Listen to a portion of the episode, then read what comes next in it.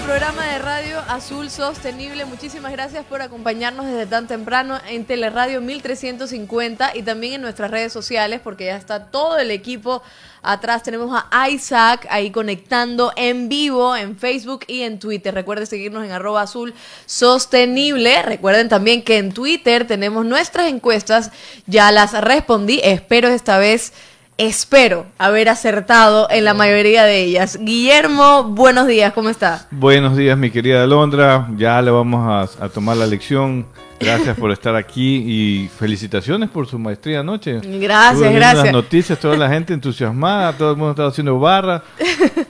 Te, felicito realmente. Muchísimas gracias, Guillermo. Estoy, estoy recuperando todavía las neuronas porque la verdad que he estudiado toda la semana, pero, pero aquí estamos. Muchísimas gracias vale y es un reto. Esfuerzo. Sí, vale el esfuerzo.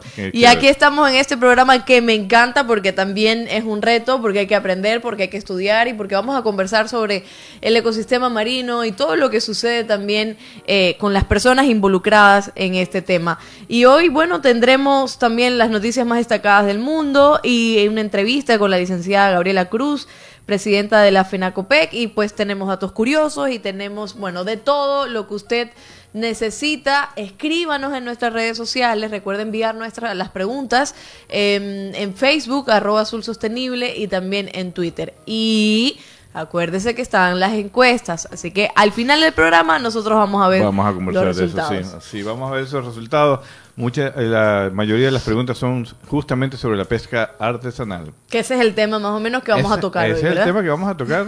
eh, un tema muy importante y, temas de fondo también sobre el desarrollo de la pesca artesanal, el desarrollo sostenible. Perfecto. Y eso nos va a comentar la presidenta de la FENACOPEC. De hecho, esa es la palabra clave, sostenible. Sostenible es la, palabra clave del programa y de todos los actores que vienen por aquí. Perfecto. Por eso nos llamamos Azul Sostenible. Síganos en redes sociales. ¿Y qué le parece, Guillermo, si comenzamos con las noticias. Vamos adelante. El trabajo colaborativo marca el camino hacia la pesca sostenible de camarón pomada en el Golfo de Guayaquil. Se realizó la firma del convenio de cooperación con la Federación Nacional de Cooperativas Pesqueras del Ecuador, marcando el inicio de una serie de acciones encaminadas a proporcionar un marco de manejo sostenible y responsable de la pesquería de camarón pomada con bolsos y así ayudar a preservar el estado del recurso y a las comunidades que dependen de él.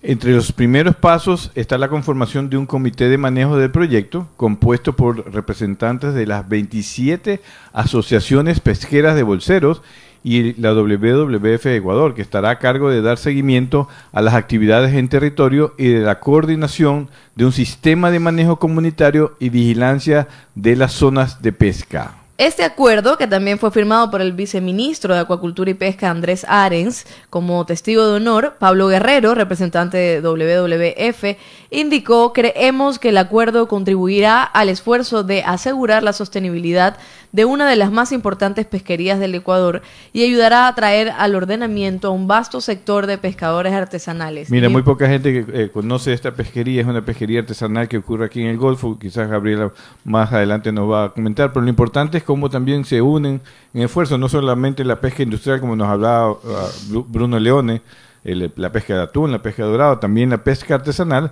se encuentra en procesos de desarrollo sostenible. ¿Qué, cuál es el camarón pomada y qué significa con bolsos? Un bolso es una es son redes que se colocan cerca de la orilla, donde la corriente trae el camarón pomada, es un camarón chiquito. Ya. Que se vende para consumo interno y también para exportación, se hacen pastas de este de, este, de esta especie. Es un camarón que poca, pocas veces lo vemos, pero que para la gente del Golfo es muy importante. ¿no? Perfecto. Ya, ya conozco un poco más. Ya, vamos y en algún momento vamos a ir al territorio, hablar con ellos y ver este, este bonito programa de, de desarrollo sostenible sobre esta pesquería. Ahí vamos a conocer más. Muy bien.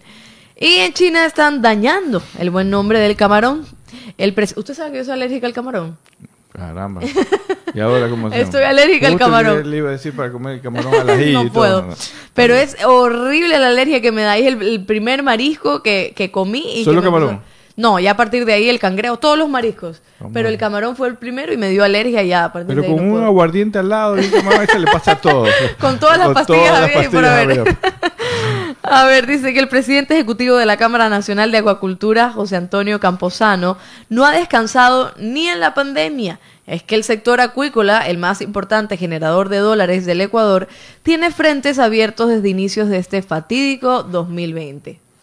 China está imponiendo barreras más allá de la aduana. Conviene destacar que son las direcciones distritales de salud que, existen en este país de China y asimismo, a partir de los controles, las mismas ciudades y provincias de forma unilateral relacionan esos hallazgos con algún tipo de fallas de bioseguridad en el país de origen. Sin embargo, Ecuador tiene el mejor camarón del mundo porque ha hecho todo por seguir exportando. José Antonio dice que no solo es una afectación al buen nombre, sino que ha generado temor en los importadores chinos. Ecuador exportó más de 100 millones de libras a China en junio, algo así como 60, 60 eh, millones, y algo así como 60 millones en julio. Con suerte llegaremos a 20 millones de libras, es decir, de 100 millones baja a 20 millones de libras ahora en agosto.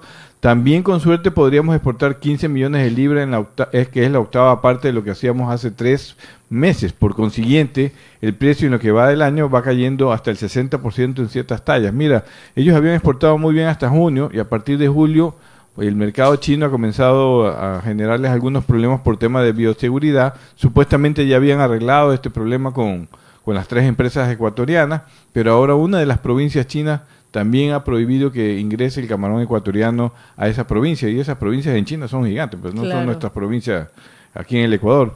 Por lo cual, eh, este sector que es muy competitivo, que es el de mayor exportación de productos no petroleros, genera, eh, es probablemente que en este segundo semestre tenga una caída importante y eso no es bueno para el país. vamos a ver, vamos a ver. Este 2020 la verdad que ha sido duro para muchos sectores. Durísimo, sí. En el 2019, la ecuatoriana Gabriela Cruz, miembro del Foro Mundial de Pescadores y Trabajadores de la Pesca, aseguró a la agencia EFE que la inseguridad y la pesca industrial son dos de los problemas que más preocupan a los pescadores artesanales de América Latina y el Caribe se mostró preocupada por la inseguridad marítima en general, pues los delincuentes del mar, a los que se refirió como piratas, roban las embarcaciones o los motores, muchas veces para venderlos a narcotraficantes. Comentó que cuando desaparece un pescador en el mar, organizaciones de pescadores artesanales de distintos países se apoyan en la búsqueda pero el asunto de la seguridad es un tema de los gobiernos. Gabriela Cruz destacó que los pescadores artesanales de la región apuestan por una pesca sostenible y por ello han planteado vedas y se autorregulan para usar artes de pesca que eviten daños a la biomasa de los recursos marinos. Yo, yo recuerdo haber hecho algunos reportajes eh, cuando trabajaba en televisión sobre el tema de los robos en, en alta mar, en los robos... Eh, e incluso las muertes de, algunos de los pescadores y, y, es, y es duro, ¿no? Porque ellos nos comentan que, que no tienen de alguna u otra forma tanta seguridad para, salir a hacer su, su Definitivamente es un, es un mal que queja de muchos años. Yo tuve la experiencia no solo como profesional, sino como autoridad de tratar de apoyar con todo la, la pesca artesanal en este, en este sentido. Y realmente se ven casos muy crueles de asesinatos de pescadores en Esmeraldas, en Santa Elena, en El Oro, eh, lo cual es una realidad que eh, debe ser atendida por el gobierno, los pescadores hacen todo lo posible y obviamente debe ser parte de la política del gobierno tratar de remediar esta, esta, esta incertidumbre. Los camaroneros también sufren de estos robos, lo han dicho que en el Golfo de Guayaquil, sobre todo, que es una de las zonas donde más hay estos robos, y bueno, este es uno de los temas primeros que vamos a hablar con Gabriela Cruz, nuestra invitada, la presidenta de la Federación de Cooperativas Pesqueras Artesanales del Ecuador. Así es, y eso al volver, no se preocupe, que vamos a tocar este y otros temas. Recuerde que están las encuestas en Twitter, arroba azul sostenible 1, y también nos puede seguir en vivo a través de Twitter y Facebook. Ya volvemos, esto es Teleradio 1350 AM. Azul Sostenible Teleradio 1350, sábado es tempranito. Yo veo que usted, ingeniero, está tomando un cafecito bien rico. Me estoy tomando un café en mi taza de azul sostenible que todos tenemos aquí y es el café Vivifies que está hecho con ganoderma y moringa. Se lo recomendamos está riquísimo este obsequio que me han hecho. Pero me va a dar un poquito. por supuesto es que veo que usted ha acaparado todo el café. que, el camarón que el café no no no vamos a tener que hacer algo seriamente. Vamos va a tener que comerse un buen miramelindo eso cura todo. Así que estoy aprendiendo estoy ya le dimos ya le dimos un libro para que comience a aprenderse las 48 especies de pesca artesanal que tenemos en el país. Tenga cuidado, porque después, de verdad que... Me, gusta la competitividad, así que no hay problema. Así como yo estoy haciendo competencia en la comunicación, estoy aprendiendo con, con Alondra, estamos aprendiendo mutuamente. Vamos a cambiar después los espacios. Pero bueno, aquí seguimos en Azul Sostenible. Recuerden seguirnos en las redes sociales, véanos en vivo, yo sé que están conectados también en Facebook y como ya habíamos dicho, vamos a, entrevistar en este momento em, a la presidenta de la Federación de Cooperativas Artesanales, también Gabriela Cruz. Ella fue coordinadora del Fondo eh, Mundial de Pescadores y Trabajadores de la Pesca y presidenta de la FENACOPEC, que es la Federación Nacionales de Cooperativas de Pescadores Artesanales del Ecuador. Gabriela, muchísimas gracias por estar aquí un sábado bien tempranito, que me dijo que estaba también con sueño. ¿Cómo está? Bien, muchas gracias por la invitación. Y bueno, y aquí estamos un poco para dar a conocer al país los diferentes problemas que tiene el sector de la pesca artesanal de nuestro nuestro Ecuador. Eh, eh, Gabriel, una pregunta, ya voy a, entrar en el tema de la pesquería, pero, pero me gusta que las mujeres también estén en, este tipo de, de, situaciones, que estén al frente, ¿no? También de, federaciones y de cooperativas. Y quiero hacerle una pregunta, ¿cuánto tiempo usted lleva eh, en el mundo de la pesquería y al frente de esta federación? Mira, eh, yo inicié esto desde los ocho años de edad. Eh, mi padre tenía, somos muchos hermanos, somos nueve hermanos. ¿De dónde son? Eh, bueno, en primer lugar, eh, yo soy de General Villamil Playas, yo soy playense, soy netamente hija de pescadores artesanales, orgullosamente. mis padres toda la vida han sido pescadores y siguen siendo pescadores. Eh, me metí en ese mundo porque mi padre decía, este que viene aquí es varón, porque éramos muchas mujeres. Entonces mi padre dijo, bueno, vamos a iniciar y comenzó a llevarme en, el bote, en el mar. Y fui creciendo en ese mundo de la actividad pesquera artesanal. Que es un mundo mayormente em, donde hay muchos hombres, ¿no? Y eso quería preguntarle. Bueno, mira, cuando yo inicié, en primer, en primer lugar, eh, la gente pensaba que era hombre, mucha gente porque usaba las vividas, todo como todo pescador, ¿no? Sí. Pero fui creciendo y la gente dice, ah, no, es Gabriela, ah, no, es Gabriela. Entonces, en mi propia comunidad pesquera fui reconocida y fue iniciando. Luego de esto, em, nada que ver con la dirigencia pesquera, absolutamente nada.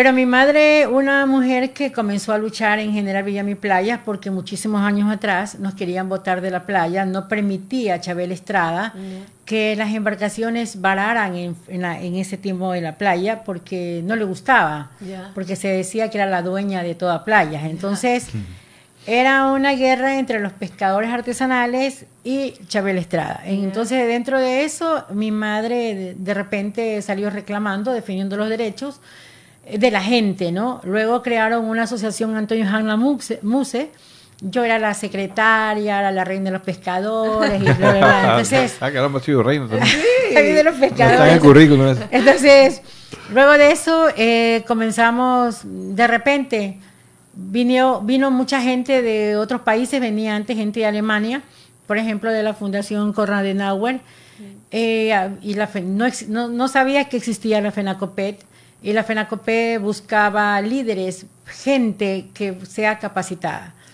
Dentro de, esa aglomeración de personas a nivel nacional que designaba la federación, eh, los pescadores dijeron, no, que vaya Gabriela, que vaya Gabriela a capacitarse.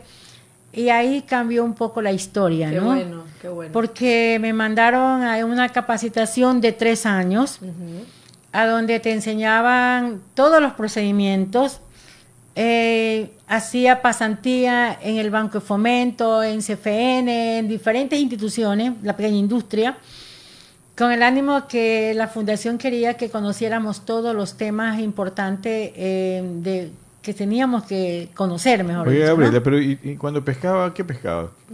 Bueno, yo no resfrío, por si acaso. Nosotros pescábamos, mis padres han sido anzueleros, anzueleros, hemos pescado con trasmayos. Nosotros no pescamos con la malla pequeñita, nosotros pescamos con diferentes tipos de arte de pesca. ¿Y qué pescado? ¿Pero qué especie? Pero nosotros cogíamos en esa época que había mucho, por ejemplo, la sierra, el pámpano, éramos langosteros también. O sea, mi padre cogía dorado en esa época, cuando había dorado en la parte costera de la provincia del Guaya, porque yo soy de la provincia del Guaya. Pero ya no es lo mismo de antes como ahora, porque si tú me dices cómo estamos en pesquería el día de hoy, yo te puedo decir que hay una, no hay como antes, ha disminuido los recursos, han disminuido los desmersales y han disminuido los pelágicos pequeños. Entonces aquí es una culpabilidad de varios factores.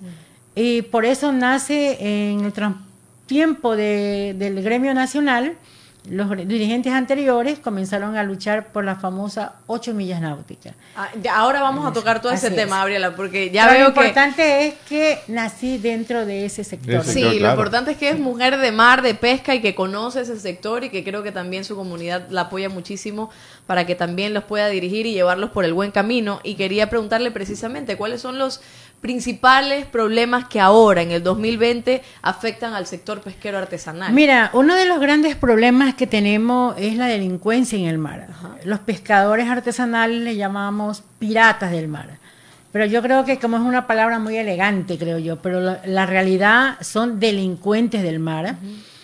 Eh, esto en el año 2019 y año 2020, 18, 19 y 2020, es como que el mar está abandonado, es como que el mar, eh, la autoridad eh, aparece, pero no aparece en el mismo tiempo. Es donde la, la, delincuencia en el mar ha ganado su espacio, se ha posesionado del mar, donde los pescadores artesanales, eh, antes los pescadores tenían dos, tres, cuatro fibras, ¿verdad? Pero ahora hay mucha gente que ya no tiene ninguna. O sea, le han robado una, dos, tres, cuatro, cinco veces y esto ha generado una pobreza en el sector pesquero artesanal, una inseguridad de que si yo me voy a pescar mañana, ¿qué voy a venir con? Si ven, regreso o no regreso. De hecho, algunas estadísticas que estaba viendo acerca de piratería decía que en algunas de las cinco provincias de la costa donde se concentra la actividad pesquera artesanal hay aproximadamente un asalto por día y que decía que en el 2019 eh, se registraron 611 denuncias de robo de embarcaciones, pero esas es las que se denuncia.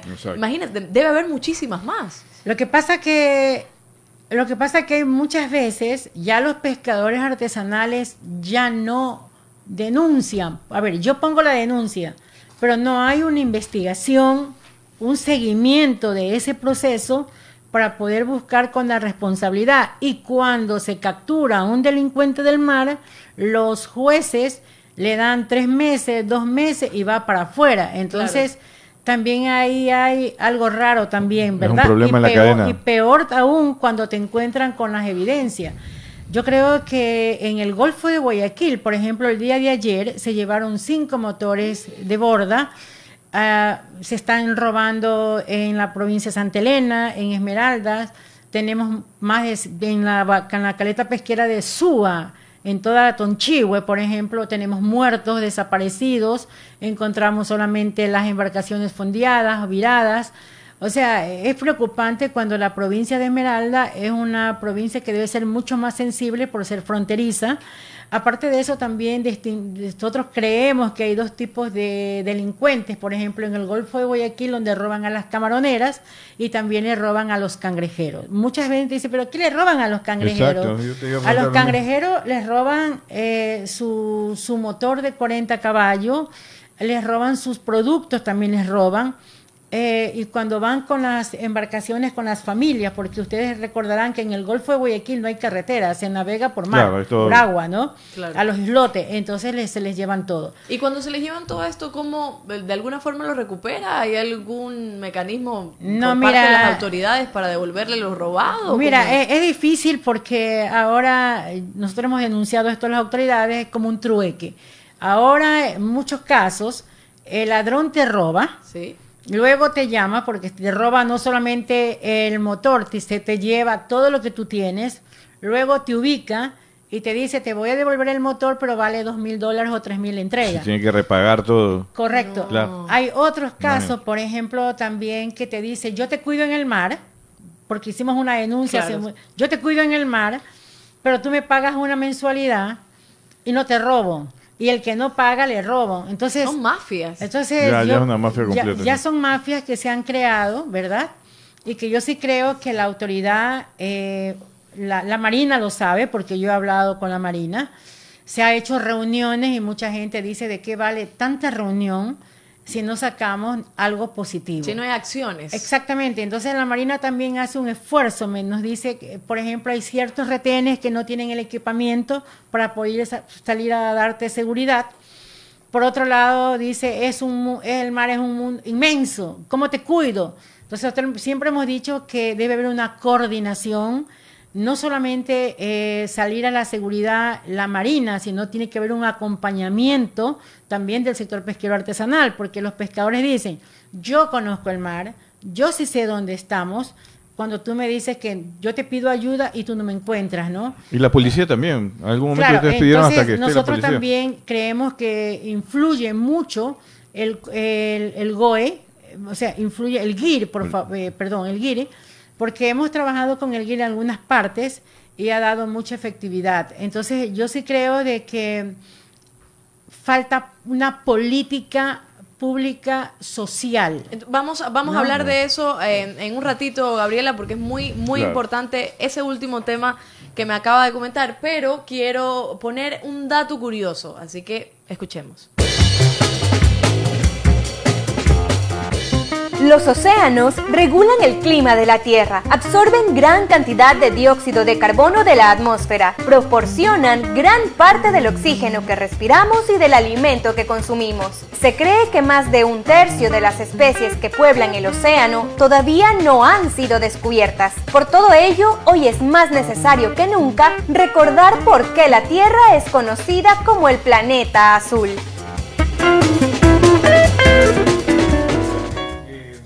Justamente, Gabriela, lo que hablábamos es que ante este hecho de la, de la delincuencia que ha sido de muchos años, la política social del gobierno, la, la política de cómo sostener, ayudar a sostener la pesca artesanal que tanto nos ha brindado en el país, un alimento tan importante como el pescado y otros mariscos que consumimos los ecuatorianos. En algún momento hicimos inclusive programas de reposición de motores cuando habían estos robos para reconocer que el Estado había eh, compensaba a los, a los pescadores, pero entiendo que esto no ha continuado. Esa es una fórmula de alguna manera para ayudar cuando no hay estos robos, aparte de que debe haber un sistema de control mucho más eficiente? Mira, eh, antes de contestar esa pregunta, yo quiero concluir diciendo esto. Para nosotros la delincuencia en el mar ha empobrecido la escaleta pesquera. Claro. Hay, socialmente, eh, económicamente. Este, hoy los resultados son más de 400 motores robados solamente en dos provincias. En el 2020. Solamente 2020 entre la provincia de Esmeralda y la provincia de Santa Elena, sin considerar la provincia del Guayas y la provincia de Manabí. Eh, aparte de eso, también nos deja como consecuencia muchas familias que no tienen sus padres. Claro. Eh, realmente hay muchos muertos, muchos desaparecidos. Eh, yo creo que aquí, eh, cuando yo hablo de una política social, estoy hablando cuando el gobierno debería también aplicar incentivos, incentivos a la seguridad social, incentivo a, una reposición de sus herramientas de pesca para que puedan seguir trabajando a una política de sanción a la misma autoridad por irresponsabilidad y no cumplir con su objetivo eh, dado. Creo que la política debe cambiar, debe ser en conjunto entre el, el civil y el militar. Claro. Debe ser un trabajo en conjunto más comunitario y también debe haber más sensibilidad y deben ser capacitados en que no porque yo tengo el uniforme blanco yo soy el que mando, sino un roce mucho más amable, mucho más humano con los pescadores artesanales. Aparte de esto, debe haber un presupuesto que genere también para que si yo mañana eh, pierdo mis herramientas de pesca, pierdo, o se pierde una persona, hay un tema de compensación, de seguridad a los pescadores artesanales porque más allá, no nos vean como algo chiquito. El sector pesquero artesanal no es un sector que está diciendo regálame. El sector pesquero artesanal es un sector productivo que genera fuentes de trabajo que genera más que todo alimento, comida para todos los ecuatorianos y también a nivel internacional. ¿Cuál es la cifra del sector pesquero artesanal? ¿Cuántos pescadores o cuántos que generan? A ver, eh, dentro de esto eh, existen registrados oficialmente y hay unos que por no te han registrado de más de 23 mil embarcaciones artesanales en que entra la balsa, la canoa, panga, bote, la fibra, todo, claro. Y también, eh, aparte de esto, eh, tenemos una clasificación, porque dentro del sector tenemos el sector recolector, que son los concheros, los cangrejeros, tenemos el tema de los buzos, la pesca costera y la pesca de altura. Cuando hablamos de una pesca de altura oceánica, estamos hablando de pequeñas embarcaciones con dos motores que se van a 120 millas, 200 millas náuticas. Entonces, de esa pesquería es que estamos hablando. Y cuando justamente decimos ese tema, mucha gente dice, ah, no, es que ellos se dedican a hacer cosas ilegales y, por eso no, no, no, se puede. Y las aseguradoras han fracasado, más de tres aseguradoras, porque las letras chiquitas no las leen cuando se firma ah. un convenio. Entonces, ¿qué se inventa una autoridad y una autoridad pesquera? Por ejemplo, tenemos, no quiero ni nombrarla, que da malos recuerdos en la historia de este país, eh, de este gobierno tuvimos una ministra que fue un desastre totalmente, pero eh, cuando se hablaba del seguro de las embarcaciones, del seguro del pescador, lo que te decían es que la misma ministra decía es que los pescadores en el agua botan el motor por cobrar un seguro. Entonces decía la aseguradora, es que los pescadores botan los motores en el agua. O sea, qué ignorancia más grande, porque, o sea, ¿qué pescador se va a quedar en el mar al, al vaivén de las olas no sabe dónde te va a llevar y botar un motor al agua. Entonces, me y quiero también aclarar, cuando el anterior gobierno apoyaba la pesca artesanal, no era gratis. O sea, el gobierno te ponía un porcentaje, un 60, un 70%, y la pesca artesanal ponía un, 20, un 30 o un 40%. Antes debe existir un seguro pesquero. La nueva legislación pesquera habla de una seguridad pero también nosotros estábamos diciéndole al viceministro actual, Andrés, al, viceministro, oiga, viceministro, no nos regale, porque un proyecto que es regalado y que te dice que no nos vas a cobrar nada, no es sostenible. Para mí sostenible no es lo que tú vas, es que dure en el tiempo, claro. ¿verdad? Entonces, yo le dije, cobrando, díganos cuánto nos toca aportar, porque si no, este seguro con la situación socioeconómica que atraviesa el país, que no hay plata, que no hay plata, entonces, ¿cómo es que nos van a apoyar con un seguro para las embarcaciones? Mira, tú, mira un dato importante que nos dice la misma FAO sobre la pesca artesanal, que para producir 100 toneladas de, de pescado se necesitan 40 pescadores artesanales. Y esas mismas 100 toneladas para producirla a nivel industrial solo necesita una persona en promedio. Es decir, quien genera más trabajo en el sector pesquero en verdad es el sector pesquero artesanal. No voy a decir el número de los pescadores artesanales porque están en las encuestas, Presidenta, todavía no diga porque estamos queriendo en una ah. encuesta saber si la gente sabe más o menos cuánto, cuántas personas son de la pesca artesanal. ¿Cuántos generamos? ¿Cuántos, ¿Y cuántos generan? Eso también está en la pregunta. Así es, eso está en la pregunta. Por eso síganos en Twitter, arroba sostenible 1 y nos vamos a un corte comercial porque ya producción nos está diciendo que hay que ir al corte, pero regresamos con la entrevista. Ya volvemos. Estábamos hablando, Gabriela, de, sobre la delincuencia, sobre las posibles soluciones. ¿Qué otra solución ustedes creen que debe implementar el gobierno en, apoyo a la pesca artesanal para este tema? Mira, uno de los pedidos de los pescadores artesanales justamente era de que así como al sector camaronero y al sector ganadero se les ha permitido utilizar armas, entonces también la pesca artesanal exige de alguna forma la utilización en el mar. Un poco para repelar, un poco para poder por lo menos lanzar un tiro al aire y decir estoy armado, para, para que la delincuencia se pueda alejar. Es lo que la gente está pidiendo en este momento porque la gente dice allá en el mar no es como la tierra. Allá en el mar es otra historia. ¿Y ustedes ya han hecho la petición oficial? Sí, nosotros hicimos la gestión en el año 2018, pero se nos oh. negó. Ya. En el año 2019 se nos negó, pero en el transcurso de este año 2020 hemos estado hablando con ciertas autoridades y nos han dicho, bueno, inclusive nosotros mandamos también una carta a, este, mandamos una carta pidiendo a la Corte Constitucional a que se le permita que las Fuerzas Armadas también utilicen las armas en, en el mar, en el tema que es la repelación de los delincuentes. ¿Cómo que utilicen? Si las armas son para Lo que pasa es que también ahí le doy, ahí también yo me pongo al lado de las Fuerzas Armadas, porque cuando un marino utiliza una arma, eh, es sancionado, es metido preso. Mm. Entonces, no, lo, no, lo, puede hacer. Entonces, más bien está el delincuente más protegido que las mismas Fuerzas Armadas. Entonces, también hay que darle también. Creo que eso pasa en muchos sectores. Sí, pero es absurdo que tenga el sector ganadero y el sector camaronero autorizado, no la pesca artesanal, que es uno de los que más sufre. O sea, ojalá que el gobierno esté escuchando el petitorio también a través de este medio de comunicación y que puedan conversar y, buscar esta solución. Y, ojo, que hay una palabra clave que, porque el tema del uso de armas también es muy, muy complicado, pero lo que usted ha dicho, fíjese que usted no ha dicho utilizar las armas para eh, defenderse de alguna manera, sino como para alertar. usted ha dicho un tiro al aire y eso hay que quedar claro porque el tema de la defensa y eso también tiene que ver con derechos humanos más allá, pero usted dice, bueno, por lo menos para decir estoy eh, de alguna manera protegido. ¿no? Ahora, Gabriela, aparte de este tema de la, delincuencia, ustedes lograron un hito importante ahora en la nueva ley de pesca y acuacultura, eh, que se reconozca ya lo que ya estaba establecido por acuerdo ministerial, un área exclusiva para trabajar la pesca artesanal de las ocho millas eh, en el mar ecuatoriano. Esto, esta área eh, que es importante para ustedes, ¿nos puedes explicar por qué esta defensa de que ya lleva 40 años y se mantiene y en buena hora el gobierno a través de la ley y la asamblea lo aprobó? Eh, que se mantenga a las 8 millas tiene ya fuerza de ley, ya no solamente de acuerdo ministerial.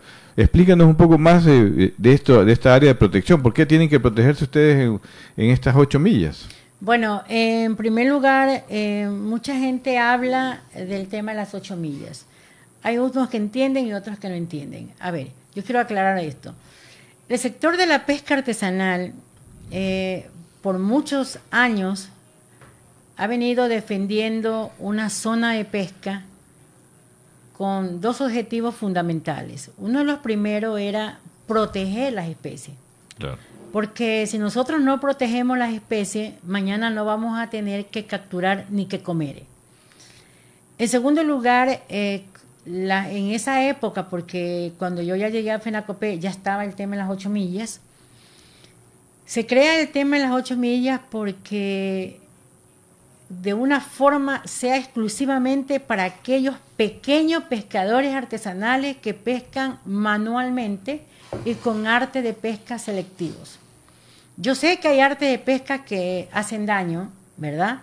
Pero justamente con el tiempo hay que ir regulando las artes de pesca, pero para regular las artes de pesca también tiene que haber un plan estratégico del gobierno nacional. Claro.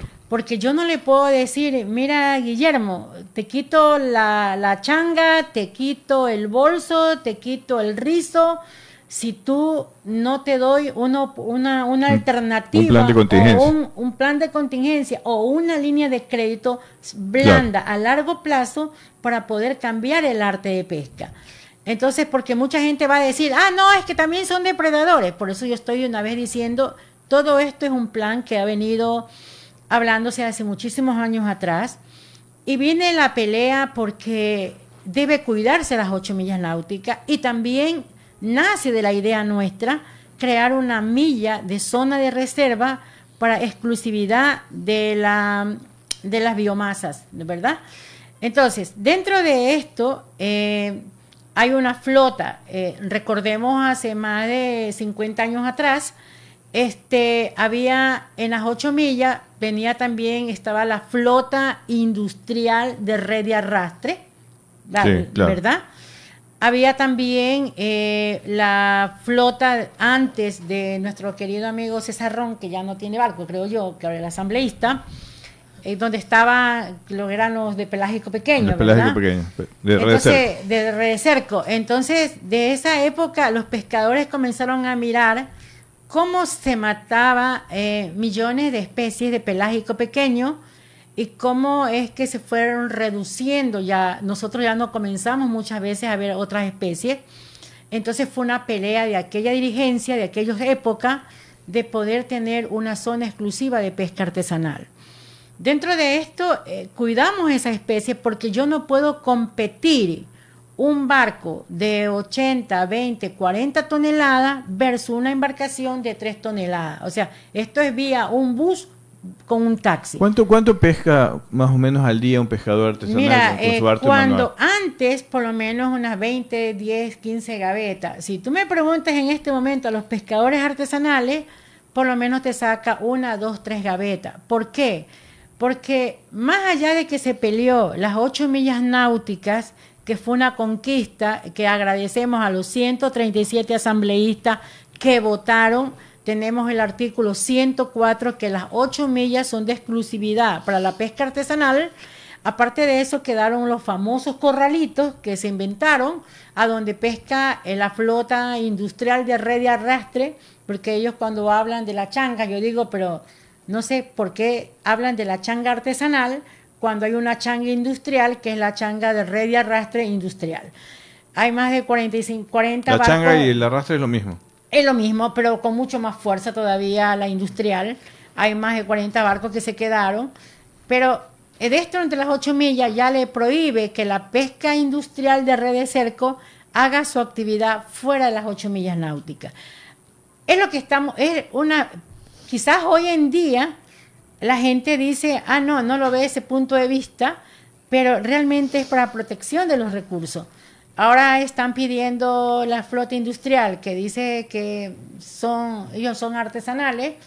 Y yo sí creo que cualquier asambleísta político, antes de tomar una decisión que quieren reformar la ley o ciertos artículos, primero deben escuchar y conocer las dos realidades. Y ver la realidad de lo que pesca un verdadero pescador artesanal con barcos y estamos que tienen mayor esfuerzo de pesca. Y ahora estamos jodidos porque, por ejemplo, la provincia del Guaya y la provincia del Oro, justamente queda todo el Golfo de Guayaquil desde la puntilla. Es una área rica en recursos que tenemos que protegerla, pero sin embargo todos los días por la noche o por, por la mañana, porque una de las grandes debilidades es la falta de control. O sea, hay una ley que nos ampara, pero hay una debilidad más grande, la falta de control. Perfecto, Gabriela, muchísimas gracias.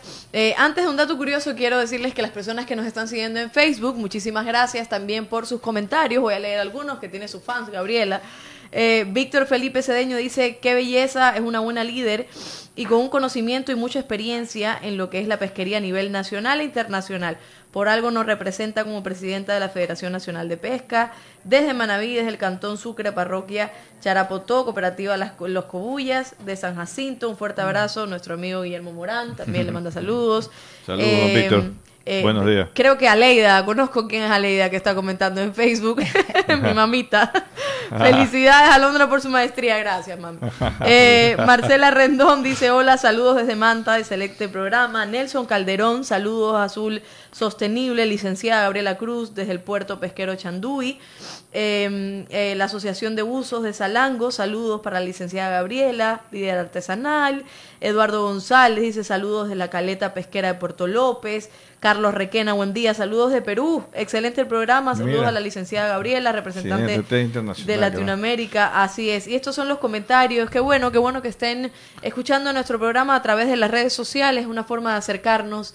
Eh, estamos también en la radio, en Teleradio 1350 y en Twitter también tenemos las encuestas. Y antes eh, de irnos a un corte comercial, vamos a escuchar el segundo dato curioso que hemos preparado para ustedes. Adelante, Diego. Hoy en el dato curioso.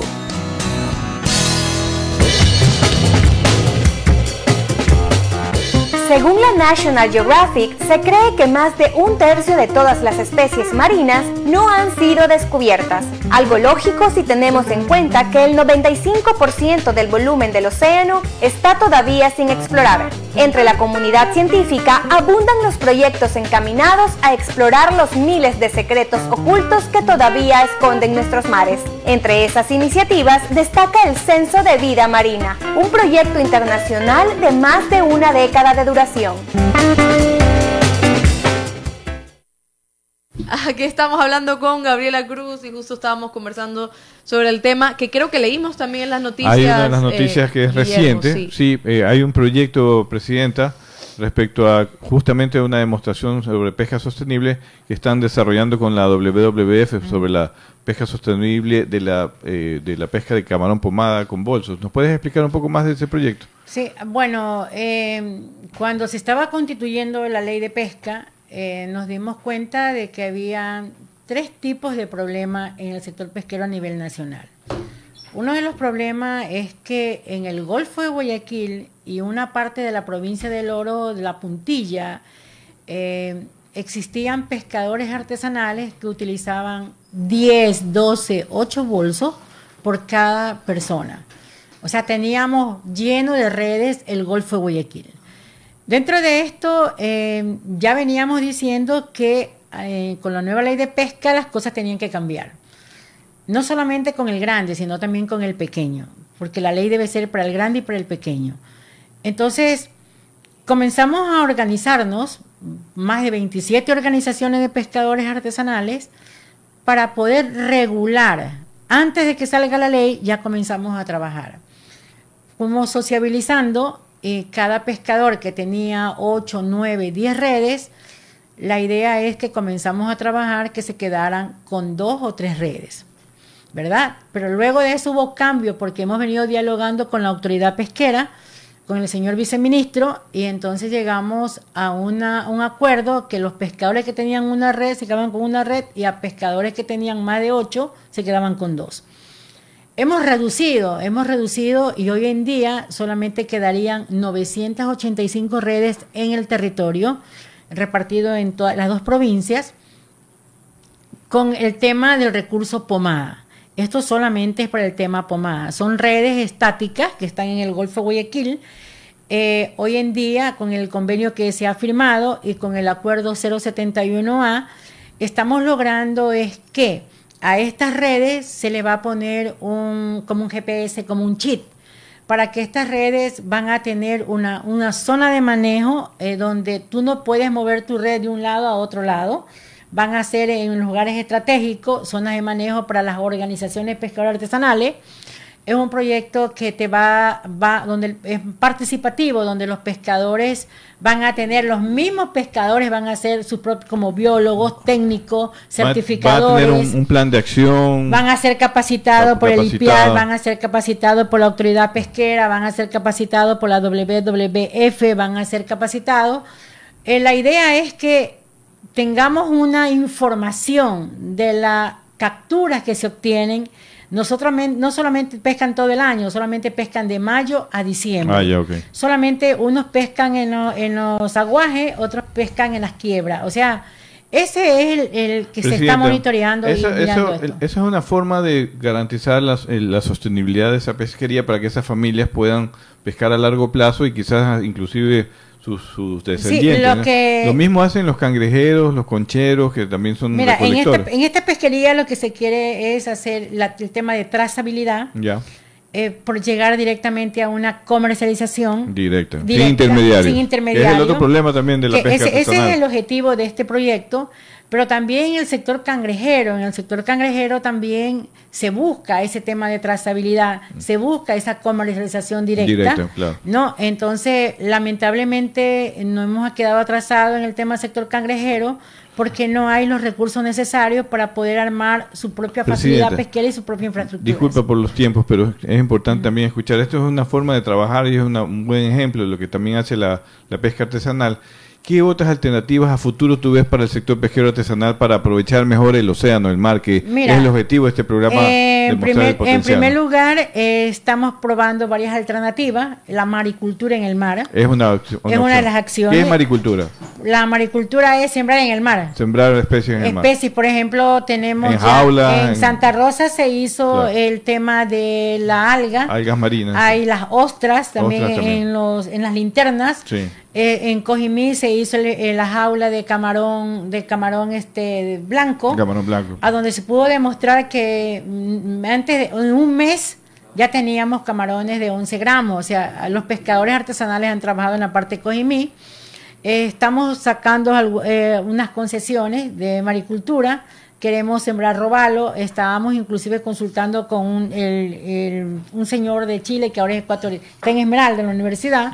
Y le decíamos que nos transmita la experiencia, que nos capaciten para ver cómo podemos ir mejorando con esta alternativa de la acuacultura. O sea que la pesca artesanal también va hacia la acuacultura, así, como dice la FAO que la acuacultura Pero de una forma, yo hablo de una pesca responsable. Para hablar de una pesca sostenible tengo que hablar de una pesca responsable. Así es. Porque si de cada me habla hablar de sostenibilidad si no tengo una pesca responsable y una regulación.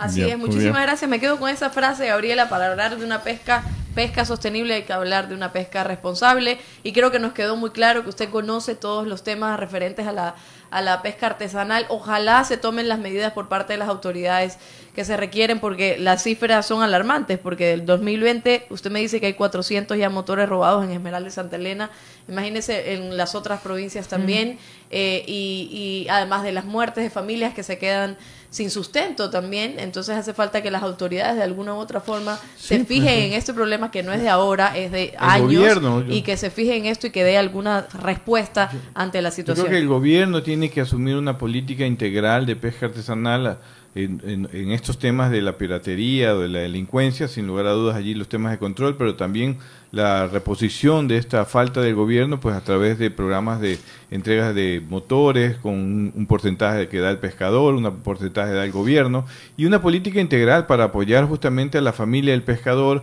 al pescador a buscar alternativas, porque ese es el sector que nos provee la gran cantidad de pescado a nivel interno. El nivel interno, eh, posiblemente el el pescado fresco, el 100% viene de, la pesca artesanal, el 80 90% posiblemente. y ese es el que nos alimenta a los ecuatorianos y el que debemos consumir más, porque Ecuador es un consumidor de pescado muy bajo en relación al promedio mundial, si te, cuento esto, ¿no? De acuerdo a las estadísticas de la FAO. Entonces, no vamos a decir el número, pero en realidad el, el consumo per cápita del Ecuador de pescado es muy bajo en relación a Perú o a otros países de la región, así que Ecuador tiene que promover más eso porque va a ayudar a, a, generar mejor actividad en, el sector pesquero Así es, uno de los pedidos también que decía Gabriela era aplicar incentivos a la seguridad social, política de sanción eh, a la autoridad también, en un conjunto, un trabajo en conjunto entre lo civil y lo militar, sensibilidad ante todas estas pérdidas y situaciones, presupuesto para la compensación eh, y pedido, ¿no? El último de, de, portar armas. Creo que eh, vale destacar estos pedidos y ojalá se tomen las medidas como ya dijimos. Muchísimas gracias, Gabriela, por estar aquí y invitada siempre. Así es, vamos a tener que seguir hablando de varios temas, visitarlos inclusive a Londres en sus comunidades, vamos a hacer reportajes con el apoyo de ustedes y los dirigentes, a todos los dirigentes de Esmeralda, Santa Elena, Manaví, El Guayas, El Oro, mis saludos. Ya estaremos por allí haciendo reportajes de la vida del pescador y de sus comunidades. Gracias Gabriela por estar aquí, esta es tu casa y la casa de todos los pescadores artesanales del país.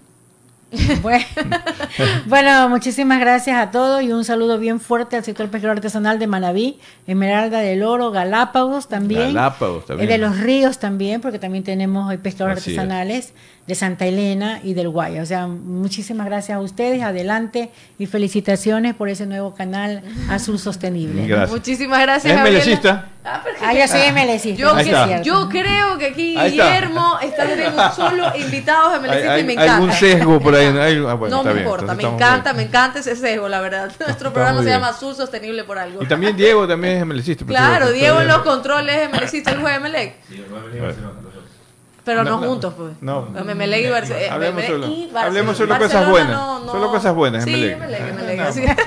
Por favor. No, no, no, síganos también barcelonistas, liguistas, de todos, de todos, de todos los equipos, porque es importante. Gracias por la taza. Claro, claro. Tome su café allí. Gracias a usted. Es importante que usted conozca del ecosistema marino, de todos los temas eh, que nosotros estamos abordando, abordando en este programa. Recuerde, vamos a una pausa comercial y al regreso vamos a hablar sobre las encuestas en Twitter, a ver si usted acertó o no, y en todo caso a ver si esta vez saco bien en la elección. Ya volvemos.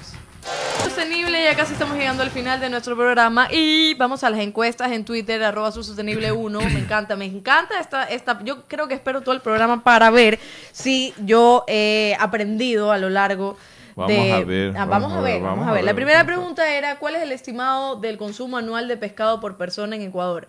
¿7.4 kilos por año o 10.3 kilos por año?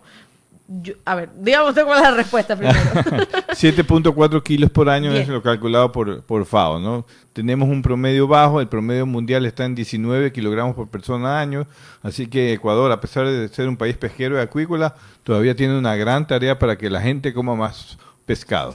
Así es. Yo respondí 7.4 kilos por año, pero no sabía ese dato, sino que dije, es bajo, debe ser bajo, porque Guillermo me había hablado de eso, entonces bien, por lo que...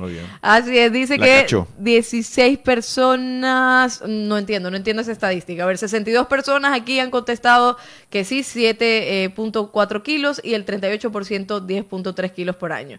La siguiente pregunta era, ¿cuánto ingreso anual representan en las exportaciones los productos que vienen de pesca artesanal?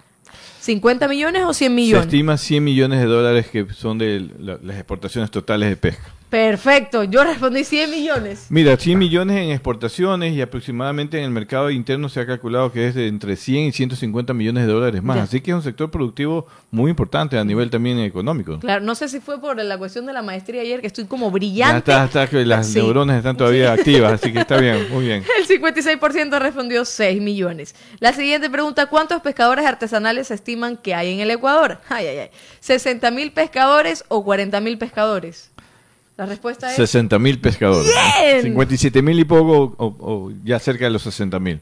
Bien. 60 mil pescadores en toda la costa ecuatoriana, eh, incluyendo Galápagos, así que es un sector solamente de pescadores. Cada pescador genera aproximadamente dos trabajos adicionales, así que cuentan por allí cuánto genera de fuentes de trabajo este sector pesquero y en las comunidades costeras, ¿no? Eso era una de las preguntas que le hacía a Gabriela, porque es- un, un sector bastante importante y es, Es grande. sumamente importante. La gente no conoce todavía y quizás a través de este programa vamos a hacer conocer un poco más qué es la pesca artesanal y sus comunidades. El 78% respondió 60 mil pescadores, así que muy bien. Y la última pregunta, ay, ay, ay, vamos a ver si quedó invicta. ¿Cuál es la especie de mayor captura en la pesca artesanal, dorado o corvina? Dorado, en volumen es el dorado. claro.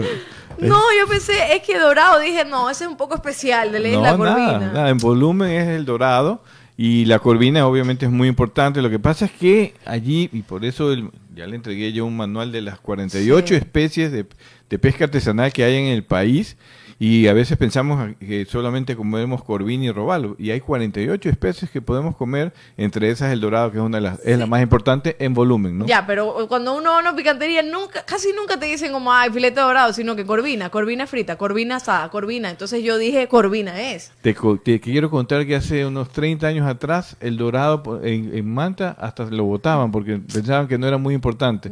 Y en los últimos 20 años se ha recuperado, es importante, se exporta y se consume a nivel nacional poco Es a poco. riquísimo. Y es riquísimo, pero así es, eh, es, es con esta especie, ¿no? No se la conocía, es muy buena. Conocíamos más la corvina, el lenguado, Claro. el robalo, lo consumimos normalmente, el ceviche es de corvina, a veces no sabemos que el ceviche también es de picudo, como es en Manabí generalmente, así que hay mucho por conocer sobre el consumo de pescado en nuestro país. Yo creo que hace falta que, que Maggie haga uno de los reportajes también sobre esto porque hay Sí, que claro. entenderlo. Imagínense que yo me esté comiendo un filete dorado y no sepa y es corvina. Entonces no me pueden vender gato por O liebre. tiburón. Eh, O tiburón, Tiburón. No, no, no. Que no, tiene no. carne blanca y además es un buen filete de- de pescado también, así que no. Hay que, Hay hay, que hablar correcto. hay que, bueno, en esa me confundí, no importa, pero estamos aquí para aprender. Aquí está el ingeniero, que es el profesor, el máster, en este No, caso, ingeniero. sobre Usted es la máster, yo nomás soy ingeniero.